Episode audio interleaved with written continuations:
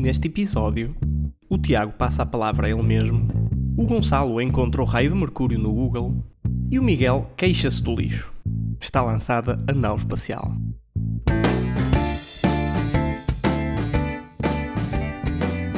Olá, meninos e meninas, senhoras e senhores. Sejam bem-vindos ao episódio número 4 da Nau Espacial. Eu sou o Tiago. Eu sou o Gonçalo. E eu sou o Miguel. Morgado. Como já podem ter percebido, esta semana estamos a gravar sem a Lígia, não se preocupem. Ela voltará muito em breve. Para já ficam com os três engenheiros aeroespaciais, vai ser um episódio assim com um bocadinho mais testosterona. E esta semana temos algumas notícias, não das mais interessantes que já tivemos, mas nós, como sempre, vamos espremer ao máximo e dar-vos a atualidade espacial. E começamos com o Gonçalo e com uh, o tema das estações espaciais. Gonçalo, o que é que se anda a passar neste tema? Olá, Tiago. Obrigado pela introdução. Como mencionámos já no outro episódio, existem duas corridas a decorrer uh, no plano comercial. Entre outras, vai, existem mais corridas, mas duas que me interessam especial, especialmente. Uma é a dos foguetões e a outra é das estações. E para isso acho que podíamos começar por contextualizar o que é, que é isto da estação espacial. É algo que é completamente incrível, mas que se calhar não tanta gente quanto isso está a par do facto que nós temos uma estação a orbitar a Terra, em órbita baixa, a quilómetros de... por segundo, e que tem uma tripulação, está constantemente tripulada com volta, por volta de entre 6 e 12 astronautas, acho que é algo do género, e que é uma, uma obra de engenharia magnífica e que também mostra vários fatores, desde não só a, a engenharia e a, e a, inovação, mas também a colaboração entre países, porque foi construída no final do século pela América, pelos Estados Unidos da América, pela Rússia e pelos europeus, em colaboração com os japoneses. Portanto, foi uma altura pós-Guerra Fria, em que, apesar disso, algo onde se pôde encontrar entendimento foi na construção desta, desta estação e deste destino em órbita baixa. Durante muito tempo, eh, os Estados Unidos, após o, retirarem o, o Space Shuttle, nem sequer tinham propriamente um veículo para levar astronautas lá para cima, portanto, tanto os europeus como os americanos dependiam dos russos, até bastante recentemente, e quando digo bastante recentemente é bah, 2021, quando o, Falcon 9 começou a voar. E agora temos as relações todas cortadas com a Rússia, obviamente, mas até esse ponto uh, dependíamos dos russos, todos nós, aqui no Ocidente, nós, nós os americanos pelo menos, para levar astronautas lá para cima. Portanto, é algo que é uma, é uma boa ilustração e que eu gosto imenso de utilizar como exemplo que, apesar de tudo, apesar de Guerra Fria, apesar de tensões, conseguimos todos colaborar. Sim, sim, é, é verdade. Uh, por acaso, o Gonçalo referiu uma coisa muito importante que eu já nem me lembrava. Uh, porque, enfim, já o Space Shuttle, o vai-vem espacial, deixou de voar em 2011. E se não ah, vai fosse. Vem. Oh meu Deus, obrigado. Eu até me estava arrependido de usar a palavra inglesa, mas não estava a encontrar. Vai, vem, é incrível. Pronto, o vai-vem espacial deixou de voar em 2011 e se não fosse o vai-vem espacial, nós não tínhamos conseguido construir a Estação Espacial Internacional. Não, não dava. Uh, ou tinha sido muito mais complicado, porque a vantagem do vai-vem é que tinha aquela baía de carga que era enorme, cabia lá todo o telescópio Hubble, por exemplo, também é uma coisa muito grande. Um, e então conseguias levar dois ou três, vá, conseguias levar um módulo lá para cima facilmente no, no shuttle. E hoje em dia construir a estação teria sido muito mais complicado uh, sem, sem esse veículo. Um, e sim, de facto, uh, desde 2011 que o shuttle passou à reforma, que os astronautas têm sido levados lá para cima. Vamos lá ver, eles ficam lá mais ou menos 3 meses, 6 meses por aí, ficam na estação e depois voltam para baixo. Uh, e então eles precisam de os chamados ferries que os levam e trazem de volta. E tem sido sempre os russos, desde 2011, a levar uh, então os astronautas lá para cima, até, como o Gonçalo disse, até entrar uh, este programa americano agora de, de, tripulação que fez com que a SpaceX, com, a sua, com o seu veículo Dragon, começasse a levar astronautas lá para cima, quatro de cada vez. e estamos à espera também que um outro veículo, um, a Starliner da Boeing, também comece a fazer esse, esse serviço. E pronto, e é assim que estamos no, no, status quo neste momento, ainda com as colaborações ativas, eh, apesar da guerra já não ser propriamente fria, mas continuamos a, a colaborar no espaço, que é interessante. É uma guerra indireta, mas ainda é preciso colaborar, não é? Para manter a estação a, a funcionar. Até houve um problema agora recentemente em que, do lado americano da estação, e que tivemos de depender dos russos para ajudar, um, não sei, já não lembro o que é que era, mas um build-up de CO2 ou coisa assim. Sim, é, é, é, bom saber que os astronautas estão lá em cima são, pronto, são sempre influenciados por estes aspectos, mas é, é, era bom imaginarmos que eles estão num plano acima destas guerras e geopolíticas e que estão a, estão a, a lutar pelo bem e o que eles estão lá a fazer em cima é de facto é, é bom, é ciência, é investigação. Há imensas áreas de exploração a fazer no espaço, na estação espacial. Eu acho que a que tem mais ou as que têm mais interesse são aquelas relacionadas com tirar partido do ambiente de 0G, ou seja, um ambiente em que apesar de eles estarem próximos da Terra e sentirem a gravidade da Terra, por estarem em órbita, não sentem, não, os corpos andam a flutuar como se não houvesse gravidade. Estão em queda livre, como tu explicaste no outro dia, que sempre a cair, sempre a cair, e estão neste ambiente de microgravidade. Exatamente. Portanto, estão em gravidade, mas nós chamamos às vezes 0G para não induzir em erro. E pronto, e este, este ambiente permite fazer, fazer algumas coisas, eh, fazer algumas experiências interessantes. Por exemplo, já vi experiências de hum, semearem uh, plantas e fazerem uma mini agricultura de, para subsistência em 0G. É um tema muito interessante. Há uma investigação a nível do, do corpo e da fisiologia como ela é afetada por ambientes gravíticos mais fracos, que também é muito interessante. Por exemplo, os astronautas, quando estão em 0G, têm uma perda muscular e óssea porque esses sistemas não estão a ser uh, a receber esforço por estarmos em ambiente de gravidade zero e perdem cerca de 2 a 3% dos seus músculos e, da sua massa óssea por ano, ou por mês, agora já não me recordo, mas é um ritmo absolutamente alucinante e que é comparável às pessoas que têm osteoporose na Terra, que é uma doença que afeta os mais velhinhos, afeta os nossos avós, uh, muito provavelmente, e portanto é um ambiente em que se podemos estudar este fenómeno que acontece, podemos arranjar soluções também são impressos tecidos em gravidade zero, portanto, as aplicações médicas, pelo que eu sei, são muito interessantes.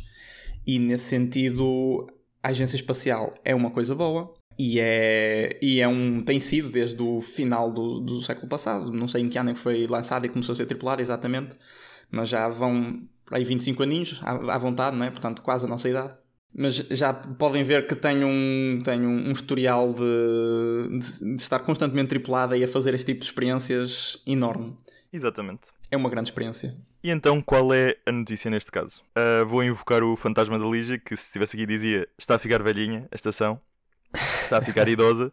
Do ponto de vista tecnológico, há que partir para a próxima. Por outro lado, obviamente que o, o vá, a conjectura política atual só está a ajudar a, a acelerar este, pronto, este abandono de, do plano internacional nestes moldes, pelo menos. E o que está a acontecer é que, tal como nos foguetões tivemos em, empresas com, eh, neste caso muito particular, a SpaceX mais bem sucedida, com estímulo do governo para desenvolver a sua tecnologia, e que agora é um caso de sucesso, este sucesso está a tentar ser replicado também ao nível de estações. Portanto, a NASA, em particular, que é quem está mais avançado neste, neste assunto, uh, não se quer meter ao ruído das estações, quer passar a depender de privados e decide que a partir de 2030, quando a estação for retirada, oficialmente, quer assegurar uh, uma presença em órbita 100% com os seus astronautas, mas numa estação providenciada por empresas privadas.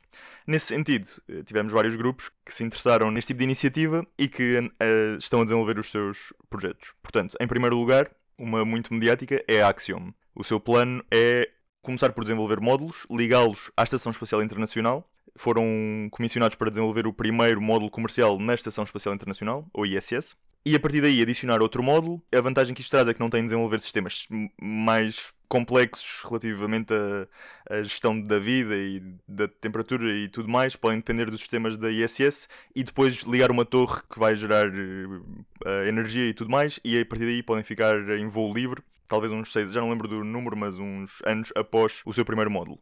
Isto é Axiom. Portanto, é, é, quase como se a ISS servisse de certa forma de incubadora para, para aquela estação nova que vai nascer a partir dali da, da Axiom, não é? Exatamente. Isto é o fator diferenciador para eles, na minha opinião, mais importante. E depois são muito mediáticos, portanto, ligaram-se a um arquiteto francês para desenvolver o interior da estação, uh, do ponto de vista cosmético. Uh, algo que não mencionei é que estas empresas não, vão não só servir este mercado de ciência, tanto institucional, portanto, dos governos, como também privado, mas traz o novo fator do turismo espacial. Uh, apesar de não, se calhar não ser a maior parte da receita, porque neste momento é difícil lá de conseguir uh, pagar esse tipo de viagem. É algo que tá, tem muita, muito sensacionalismo e está na, nos mídias também, porque neste momento só bilionários vão ao espaço, portanto tem um fator também todo político à volta disso. Mas uh, eles estão nesta, estão neste, nesta iniciativa de, de fazer parcerias com, uh, com. Eles agora anunciaram esta semana, portanto não era a notícia que eu trazia, mas vou trazer, que estão, fizeram uma parceria com a Prada para desenvolver o exterior dos fatos espaciais da, da missão à Lua, a Artemis, que depois há de ser usado também na sua estação. Uh, isto porque a Prada parece que tem alguma herança de de vela, de aquele vela alta performance, fibra de carbono e tal, portanto. Ah, sério? Parece que sim, okay. eu pensava que era só cosmético, mas acho que vai ser funcional também. Uh, que é super interessante. Isto é a minha fase favorita do capitalismo. Portanto, desta vez são os astronautas que vestem Prada, não, não é o diabo, é isso. Oh. São os osteoproses que, que, vão vestir Prada. Quer dizer, olha, os, os bilionários, quando vestirem Prada na estação, também neste momento são os únicos que conseguem pagar. Acho que, é, acho que é um detalhe, um, um contexto que se calhar é importante dar, que é esta empresa Axiom, para além de estar a desenvolver estas estações espaciais, neste momento já está a fazer missões na Estação Espacial Internacional. Uh, já fez duas, acho eu, Exatamente. e está a planear a terceira. Tem mais duas na, a vir neste momento. Exatamente, eles estão, ou seja, nesta onda de treinar uh, astronautas e providenciar o não o transporte em si, mas a, a par das operações, eles estão a fazer um, algo super uh, incrível e que eu suporto imenso, que apoio imenso, que é estão a permitir a nações que não têm propriamente os meios para ter um programa espacial de ter astronautas e de os levar lá para cima. É, portanto, existe interesse de imensas, imensas nações, desde o Médio Oriente, Hungria, etc. E acho que é, é fantástico para eles também poderem ter o, o seu orgulho, os seus astronautas, uh, uh, os seus jovens uh, ver astronautas e a imaginarem-se lá no espaço e a contribuir. Portanto, acho, acho fantástico. Depois, outras empresas, em, talvez em, eh, logo a seguir, temos a Voyager, que é uma, uma empresa que detém outras empresas, mais importante, a mais uh, importante seria a Nanorex, que desenvolveu umas uh, portas e uns módulos, não módulos, mas uns sistemas para pôr payloads na Estação Espacial Internacional, e que, enquanto que a Axiom ganhou o contrato de fazer um módulo comercial, a Voyager e outras duas uh, pela Nanorex e outras duas empresas ganharam contratos para desenvolver o chamado CLD, Commercial LEO Destination Portanto, a grande notícia que eu trazia hoje é que uma dessas empresas se uniu à Voyager. Foi o caso da, Northrop Grumman, uma empresa de defesa americana, eh, muito com grande herança e muito conhecida, que tinha o seu plano de fazer a sua própria estação e neste momento decidiu desistir. Já recebeu, eh, dos 125 milhões que recebeu, eh, já, que tinha para receber, recebeu 30 e o resto agora vai de volta para a NASA e vai ser distribuído pelas outras empresas e decidiu unir-se ao esforço da Voyager. Portanto, é um bocado como estávamos a falar na outra semana, em que eu disse neste momento não há mercado para 50 estações, uma discussão que tive com a Lígia, eh, que depois percebemos que era uma coisa mais, ao, mais no futuro que ela estava a dizer, mas de facto começamos a ver que as próprias empresas se percebem que as que estão mais avançadas têm, um, têm, pronto, têm a sua vantagem neste momento e que não vale a pena, e então estamos a ver unir esforços. Quem faz parte também desta parceria da Voyager é a Airbus, neste momento. Uh, o, aliás, eles fizeram um joint venture uh, que não sei como é que se diz em português, mas fizeram uma empresa, a Voyager Airbus, chamada Starlab, que é o nome da estação, e é quem está neste momento a dirigir o projeto. Por falar em parcerias assim engraçadas, em cruzar mainstream com esta iniciativa do espaço, eles estão aliados também à Hilton para fazer o, o hotel espacial, digamos assim. Ah, pois é, pois é, pois é. Mas, uh, Gonçalo, uh, esta história da Commercial Leo Destinations, o que, é, o que é este programa? Isto é uma espécie, como falámos também já no episódio anterior, do um, Commercial Resupply Services, que era os serviços de carga para a estação espacial. É, é, é, mais ou menos isto? Ou seja, é a NASA aqui a tentar comercializar o que eles antes faziam in-house? Sim, é parecido, ou seja, neste caso a NASA, como eu disse ao início, quer assegurar a sua permanência em órbita após 2030 e para isso põe contratos para, de certa forma, dar o, o impulso a estas empresas de terem dinheiro com que funcionar e depois procurarem os seus parceiros, os seus investimentos, o seu, uh, pronto, receberem capital para poderem ser bem-sucedidas. Isto é o CLD. E o terceiro é Orbital Reef, que, como tu me estavas a partilhar, se calhar podes tu partilhar, Morgado, o que ouviste. Sim, sim. Uh, então tínhamos três candidatos ao CLD, não era? Portanto, era, era, era a Voyager primeiro, depois o segundo consórcio era o da Northrop Grumman, que agora se juntou à Voyager, portanto, esses dois fundiram-se, certo? E depois o terceiro era o da, da Blue Origin e mais gente uh, que tinha o tal conceito da estação Orbital Reef. E mesmo esses, há rumores de que supostamente estão a querer uh, dar bailout, uh, escapulir-se e fugir do, do projeto. Portanto, esse projeto que tinha três competidores, de repente parece que vai ficar só com um. Exatamente. E a Axiom e a Voyager que têm conceitos de estações mais clássicas, mais pequenas que a ISS em termos de dimensão, mas com o mesmo volume, mais ou menos. A Orbital Reef era uma daquelas que ia fazer um. Queriam fazer um parque empresarial em órbita. Estão a ver aqueles parques em que reúnem várias empresas, tipo o Tagus Park e tudo mais. Queriam fazer isso em órbita. Portanto, megaloman. Mas a verdade é que tem, existem muitas mais empresas que estão a fazer este tipo de iniciativa e a NASA fez um relatório em que basicamente disse mal de toda a gente, exceto das que deu fundos, uh, isto no processo de seleção, e a Orbital Reef na verdade passou e, e, recebeu também à volta de 130 milhões. E o que acontece é que a Orbital Reef é Blue Origin, do Jeff Bezos, Amazon, e hum, Sierra Space. Portanto, mais um desses uh, empresas de espaço e defesa. E a Sierra Space esteve no, também na ribalta esta semana porque recebeu um. conseguiu angariar 300 milhões de um consórcio japonês. E toda a gente estava à espera, ok, então eles vão continuar a desenvolver os seus módulos. Aliás, tiveram até um teste recentemente que correu mal. Mas uma fonte americana, um jornal americano, publicou que parece que há, um, há discórdia e que a Blue Origin está a desenvolver um Lunar Lander, um aterrador lunar, né? que, tá, que está a prioritarizar. A Sierra também tem outro projeto qualquer, um avião, e parece que se calhar vamos ter uh, o campo de batalha reduzido a dois. Se calhar a Axiom e a Voyager. Pois. E depois temos a outra, outra parvinha que é a Vast, não sei se vocês já viram. Que não, não faço ideia. É totalmente financiada pelo fundador, que é um Silicon Valley dude, um bro, uh, de Silicon Valley, é completamente financiado por ele. Tem um conceito que querem fazer uma. Portanto, um, vários módulos ligados fazem um raio, vários raios fazem uma roda e a roda roda e faz a, a gravidade artificial. Recrutaram imensos perfis da SpaceX e da Voyager. Mas em, pronto, com gravidade artificial não podes fazer a experiência de microgravidade, portanto não percebo como é que eles querem fazer dinheiro. Ao início, pelo menos, pronto, ao início conseguem. E o que surpreendeu toda a gente foi que há dois meses publicaram que iam lançar, com, tinham uma data de lançamento com a SpaceX para 2025, portanto a bater todos os outros. E o seu design está adaptado ao Falcon 9, que é algo muito interessante, mas tem um design que eu acho que eu nem sei se eles têm alguma coisa, portanto, não. Vamos ver. Um grande sal nisso. Muito bem, então está, está um mercado muito competitivo. E agora vamos fugir um bocado desta ótica do espaço como negócio e vamos passar para a ótica do espaço como a ciência, com o Tiago a falar sobre Mercúrio. Então o que é que aconteceu?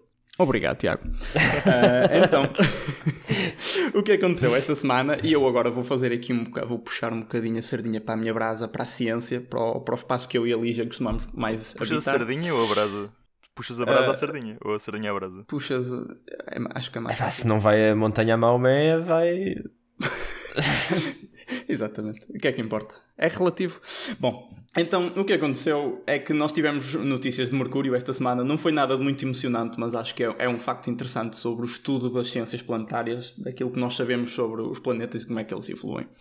Então, em 1974, a sonda Mariner 10 trouxe-nos as primeiras imagens da superfície, pelo menos tiradas de uma sonda espacial, trouxe-nos as primeiras imagens da superfície de Mercúrio e foi logo notado que pela superfície fora havia uma espécie de umas falhas, umas rachas, em que temos um plano inferior um plano superior unidos por um declive, uma espécie de uma reta, e foi logo teorizado que isto poderia ser uma marca deixada na superfície do planeta por causa de o planeta estar a contrair.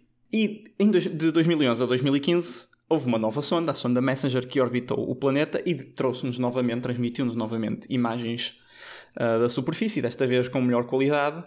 E este fenómeno foi novamente estudado e a conclusão a que as pessoas que defenderam esta teoria chegaram é que o raio do planeta terá contraído cerca de 7 km para provocar estas fendas com este tamanho. Ouça. Raio do planeta, pá. Exatamente, que é, é o raio do planeta, mas 7 km são 7 km. Ok, só, só para contexto, qual é o raio de Mercúrio?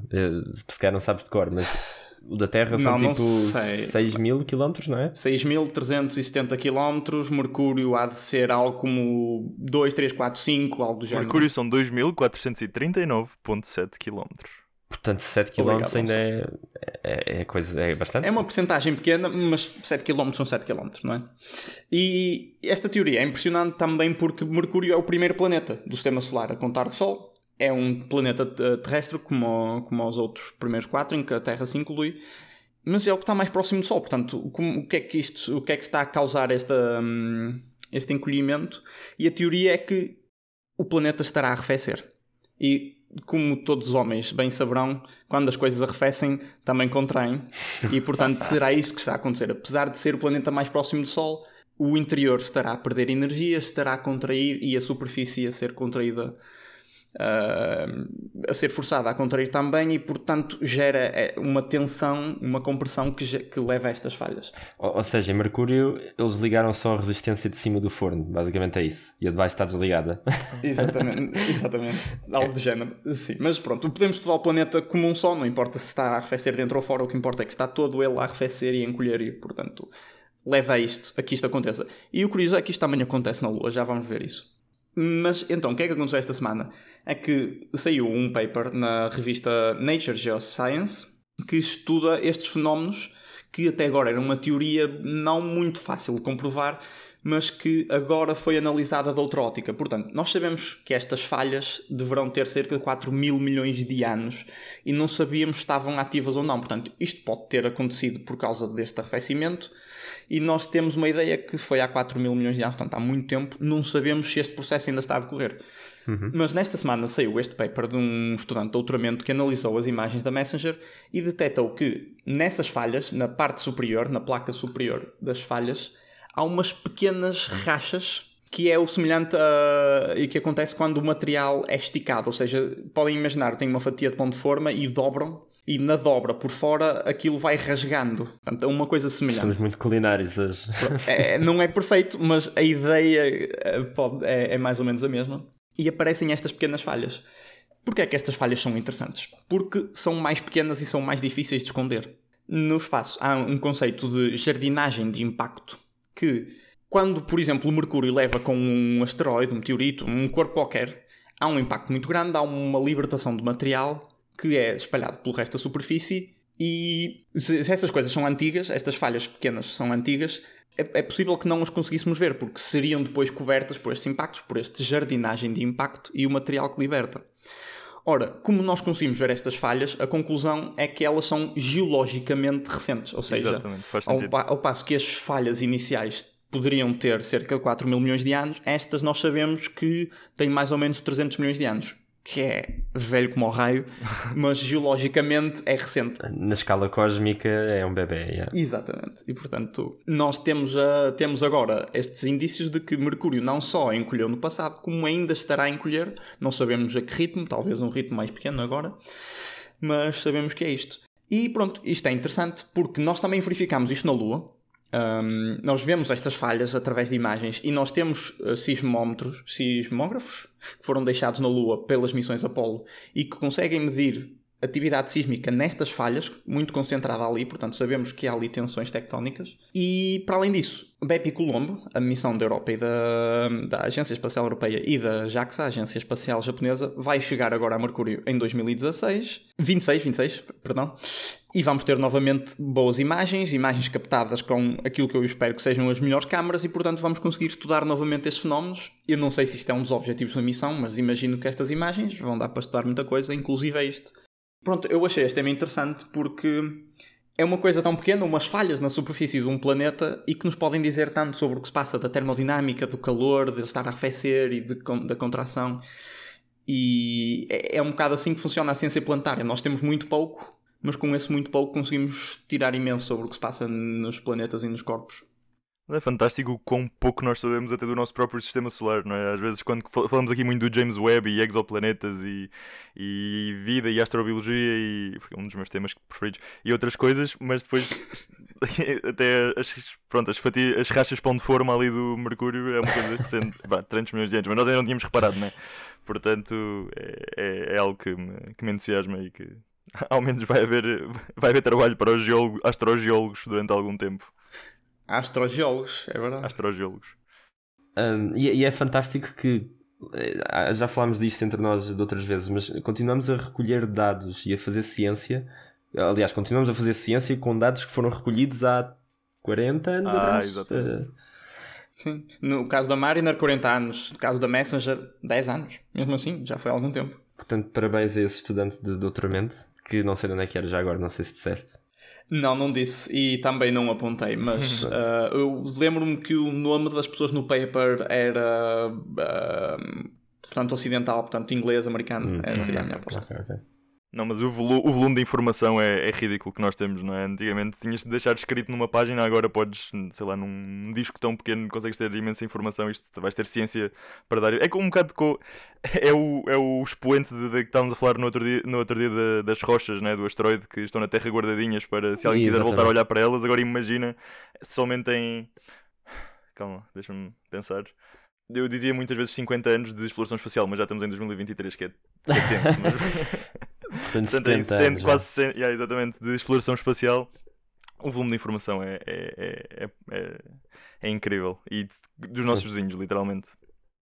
A, a dificuldade é filtrar essa informação e, sab- e saber eh, prioritizar e saber o que escolher e não tanto recolher a informação hoje em dia. E isso é, é um bom problema para se ter. Mas olha, isto faz-me pensar que agora com o advento de inteligência artificial e tudo mais, vais ver essa informação a ser completamente penteada a toda a hora por esses robôs que vão roubar os empregos aos astrogeólogos e astrobiólogos. Portanto, Pois isso era engraçado se nós temos informações de muitos astros no sistema solar, se nós virmos que algo acontece num astro, podemos procurar esse mesmo fenómeno com a ajuda da inteligência artificial nos dados de todas as outras. Isso é um conceito Exatamente, engraçado. exatamente. Bem, muito, muito entusiasmante.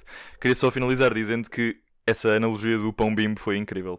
Enquanto que uns fazem parcerias com a Prada e outros com os hotéis Hilton, nós aqui na nave espacial esperamos o contacto da Bimbo para fazermos uma parceria. Exatamente, pãozinho fofinho todos os dias em casa.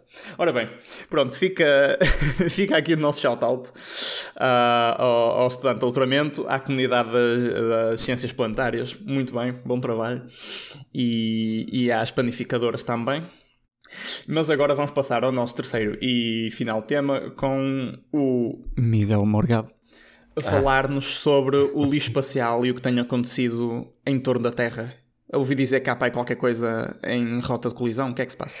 Ah, infelizmente, isso tem sido uma constante nos dias que correm, Tiago. Ahm, obrigado pela, pela- pela maravilhosa introdução.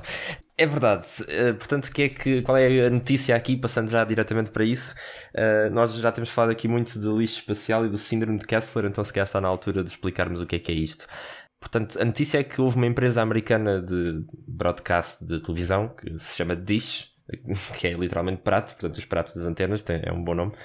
Essa empresa foi multada pelo regulador americano de comunicações, que se chama FCC, é, portanto, é lá a Anacom deles, e foi multada porque eles tinham acordado com a FCC que iam basicamente mover este satélite que já devia estar eh, morto ou quase a morrer praticamente, já, já tinha concluído a sua missão, um, que iam movê-lo para um- aquilo que se chama uma órbita cemitério, portanto, uma órbita que não é útil, onde podemos colocar os satélites para não perturbar órbitas que são úteis. Também mencionámos da Uhum. última vez, das órbitas cemitério. Ah, sim, sim, sim. Um, pronto, eles iam mover esse, esse satélite então para essa órbita, era, iam aumentar o raio da órbita mais ou menos em 300 km. E depois, o que é que aconteceu? Eles perceberam que não tinham combustível suficiente, então só conseguiram mover 122 km, portanto, menos de metade do que aquilo que tinham prometido à reguladora. Ora, a reguladora não foi com meias medidas e mandou-lhes uma multa de 150 mil dólares. Portanto, a multa realmente não é muito consequente, mas foi a primeira multa de sempre eh, aplicada por eh, deitar lixo, digamos assim, no espaço, por, por space debris, por, eh, por contribuir para este problema que nós temos, que é o problema do lixo espacial. Ora, é importante por ser a primeira multa, é importante porque está-se a falar muito em regular eh, este género de atividades em órbita, ou seja, um satélite hoje em dia já não pode, pelo menos no mundo civilizado, eh, já não pode ir lá para cima sem ter pelo menos um plano de como é que volta cá para baixo, ou de, ou de ser colocado numa, numa órbita cemitério, etc. Eh, porque o que acontece é que todos os dias, e temos empresas, inclusive empresas portuguesas, posso, podemos falar a seguir da, Neurospace, eh, temos empresas cuja única função neste momento é determinar quando é que vai haver colisões em órbita e prevenir, eh, prever, aliás, prevenir também, mas prever essas colisões para depois alertar os operadores de satélites e dizer: olha, olha, tens que desviar o teu satélite neste dia, nesta hora, porque senão vais colidir com outro. E, e pronto, e estamos neste, neste modo de vida hoje em dia e há um risco muito grande que se apresenta, que é se estas colisões de satélites, já tem havido algumas, se tornarem frequentes, pode-se dar aqui um efeito de bola de neve em que um satélite colide com outro, gera estilhaços, e estamos a falar de milhares de estilhaços a voar em todas as direções a quilómetros por segundo. Esses estilhaços, por sua vez, vão bater, impactar outros satélites que vão gerar mais estilhaços, e é isto, esta bola de neve que culmina em basicamente não conseguirmos andar na órbita terrestre e não conseguirmos lançar mais nada para o espaço, chama-se o Síndrome de Kessler. E esse é o nosso medo. E é o meu medo no dia a dia. Eu acordo todos os dias e penso: será que é hoje que vamos perder o acesso ao espaço? Vais ficar desempregado. Exato. Opa, não me digam isso. Não, não me ponham a. Como é que se chama? Não me ponham o, o, o macaco no sótão, pá. Não quero pensar nisso. Bom, é assim, também acho que há, há, que explicar porque tu disseste que a multa é simbólica, porque 150 mil dólares, pronto, parece imenso. Uh, está lendo porque não aconteceu nada de mal, não é? É simplesmente. Ou seja, não aconteceu nada de mal, mas foi uma infração. Uh, isto, o Miguel Morgado disse que isto era pequenino porque as receitas desta empresa são 16,2 bilhões de dólares ao ano, portanto, 150 mil é comparativamente um é. amendoim. Vá. São uns cêntimos. Exatamente o, a relevância, lá está, por ser a primeira multa, já é um tópico que estamos a falar desde que estamos na faculdade, acho que ficou mais na moda nessa altura, uh, portanto há coisa de 7 anos, começou-se a, a, ouvir falar mais, mas sem grande consequência, e agora finalmente uma primeira consequência. Isto é interessante porque talvez traga mais atenção uh, ao, ao, ao tópico e traga mais investimento, que no, no, fundo é o que é sempre preciso e que está sempre em falta. Eu quando visitei o STEC em 2019, Lembro-me que uh, fui falar com o pessoal da iniciativa da ESA neste tipo de, de, projeto que se chama Clean Space. Não sei se é um programa opcional, por acaso, teria de pesquisar, mas lembro-me que eu, eu, eu, achava incrível, porque já tinha sido uma palestra e eles têm vários, várias ações, desde algo que falei da última vez, que é o design para o término, vá, ou seja, desenhar os satélites de forma a que no, no, no final não só, não só se possam mover, mas que se reentrarem, portanto, se entrarem na atmosfera, se desfazerem todos e não chegarem cá abaixo também. Portanto, fazem uh, missões de remoção, uh, entre outras, uh, ou seja, parte também de legislativa e de medidas e tal. E depois tem a parte mais fixe, obviamente, que é remoção ativa, portanto, levar uma um satélite com uma garra para apanhar um satélite, ou com um, um arpão, também já vi, para espetar o satélite e trazê-lo para, para a Terra, para, para se destruir todo. Eh, depois também há uma rede para apanhar. É sempre complicado, especialmente quando os satélites estão fora de controle, é difícil apanhá-los porque ainda arriscamos causar o Kessler Syndrome. Mas lembro-me que, estes que estes rapazes e raparigas que estavam lá na, na exposição da ESA se queixavam que sim, é bom, mas o nosso limite é, é o investimento porque o nosso programa, comparativamente, comparado com a observação terrestre, comparado com telecomunicações, não, não recebemos nada. E, e eu lembro que isso foi uma coisa que me, até me fez demover um bocado de talvez perseguir isso para a tese, de seguir esse caminho mas acho que talvez isto comece a motivar não só empresas privadas, mas também governos para investir mais na, no, neste tipo de programas da ESA. Resta-me dizer que na Europa temos uma empresa, acho que temos a única missão de remoção ativa de, de detritos, que é uma empresa suíça chamada Clear Space, é? que está a fazer também a sua missão Clear Space 1. E que é um projeto muito interessante e infelizmente não temos tido muitas notícias sobre isso, mas talvez assim que houver podemos trazer, obviamente. Uhum. Sim, olha, eu tenho umas coisas para dizer. Eu, quando estava a investigar notícias para este episódio, ontem ou anteontem, já não me recordo, encontrei notícias sobre, não sei se uma missão, se uma iniciativa parecida da JAXA. Que ele está, ou seja, novamente a Agência Espacial Japonesa, que está preocupada com este aspecto e que acho que estão a fazer uma iniciativa de remoção de lixo espacial, ou seja, imagino que seja alguma espécie de uma garra desse ano, e portanto é, é, bom que nós sabemos que a ESA é uma das, da, das entidades mais preocupadas com este assunto, mas é bom que não sejamos só nós aqui na Europa, é bom que todas as partes investidas neste, neste fenómeno e que causam este fenómeno, não é? Portanto, toda a gente lança coisas para o espaço, tem de estar preocupado com isto, não é? É a única maneira de resolvermos este problema. Por exemplo, a NASA é uh, famosa, digamos, por não, não impedir o desenvolvimento espacial e o desenvolvimento económico desta área com uh, impedimentos deste género. Mas sim, eu acho este tema super interessante, até por um, pelo ponto de vista didático, porque as pessoas que não são como nós, nerds espaciais, não hum. têm noção de que um objeto em órbita tem mesmo uma velocidade absolutamente estonteante.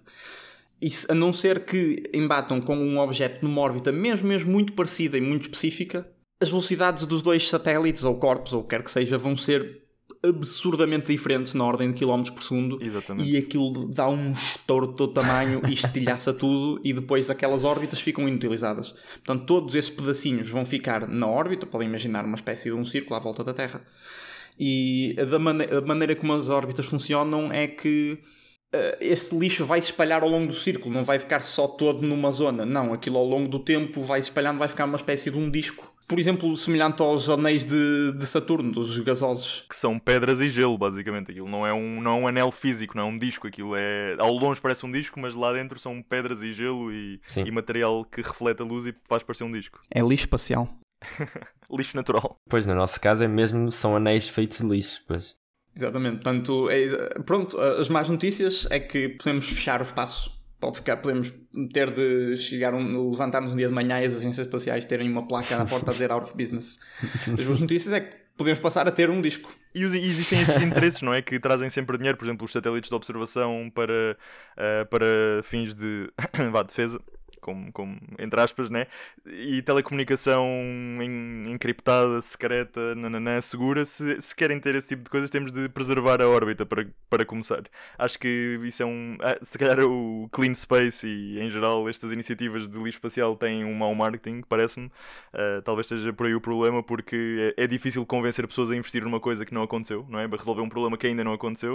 Uh, portanto, acho que mostrar esse, esses essas partes interessadas que se querem ter satélites espiões é bom que se preserve a órbita e se invista nisso. E por outro lado acho que também outro, outra, outro fator interessante é este como o Tiago disse, estamos a falar de quilómetros por segundo e rotações também completamente uh, estonteantes, é preciso coordenar as, os dois corpos se queremos remover o detrito uh, para terem a mesma velocidade e a mesma rotação, ou adaptado a essa rotação, acho que isso nos vai dar bastante herança para outros, outras uh, iniciativas, como por exemplo gestão em órbita de reabastecer satélites, ou até, ou até, ou até pronto, que, se quisermos falar de conflito espacial, de pronto, irmos ao, aos satélites inimigos, pronto, etc.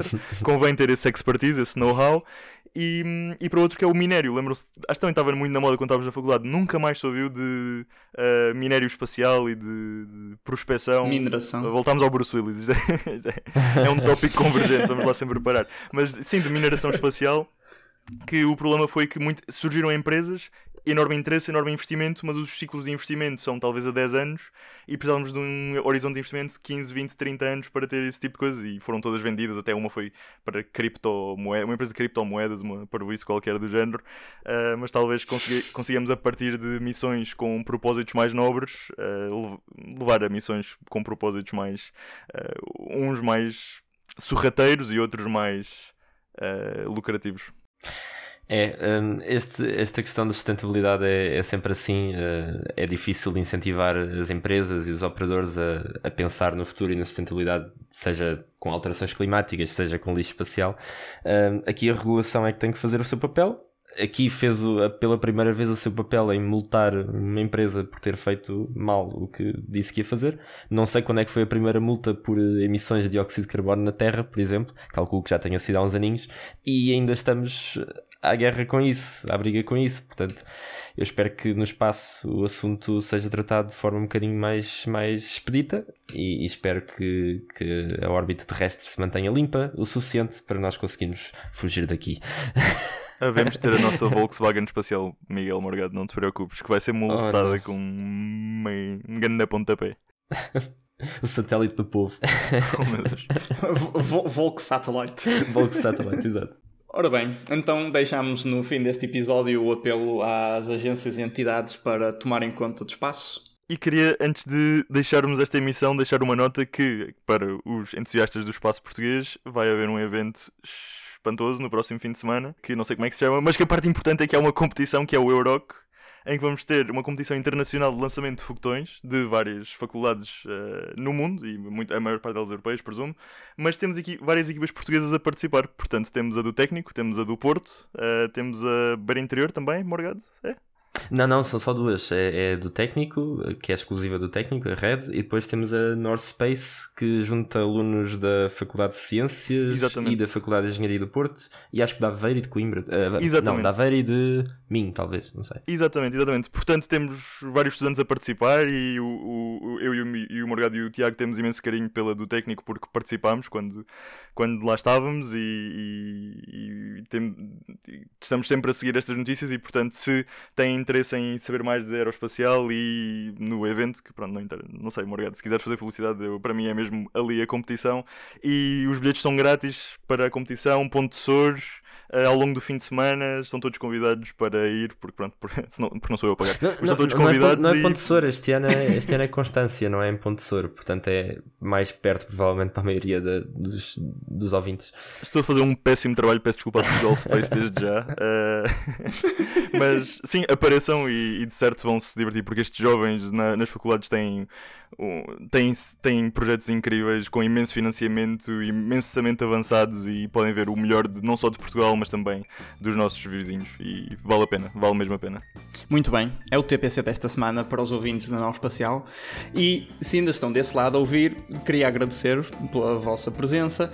Se têm comentários, se têm sugestões, podem falar connosco diretamente através do e-mail nauespacialpod.gmail.com também se nos gostaste de ouvir falar sobre as estrelas, podias deixar-nos umas estrelinhas e uma review no Apple Podcasts ou no Spotify. Subscreve o Não Espacial na tua plataforma de áudio favorita, YouTube, segue-nos no Instagram. A música que estão a ouvir é do grande Josh Woodward. Para a semana nós estaremos de volta, esperemos que com a Lígia, e não te preocupes, as notícias vão continuar a chegar. E até lá, fiquem bem e boa viagem. Adeus. Tchau. Não deitem lixo para a órbita.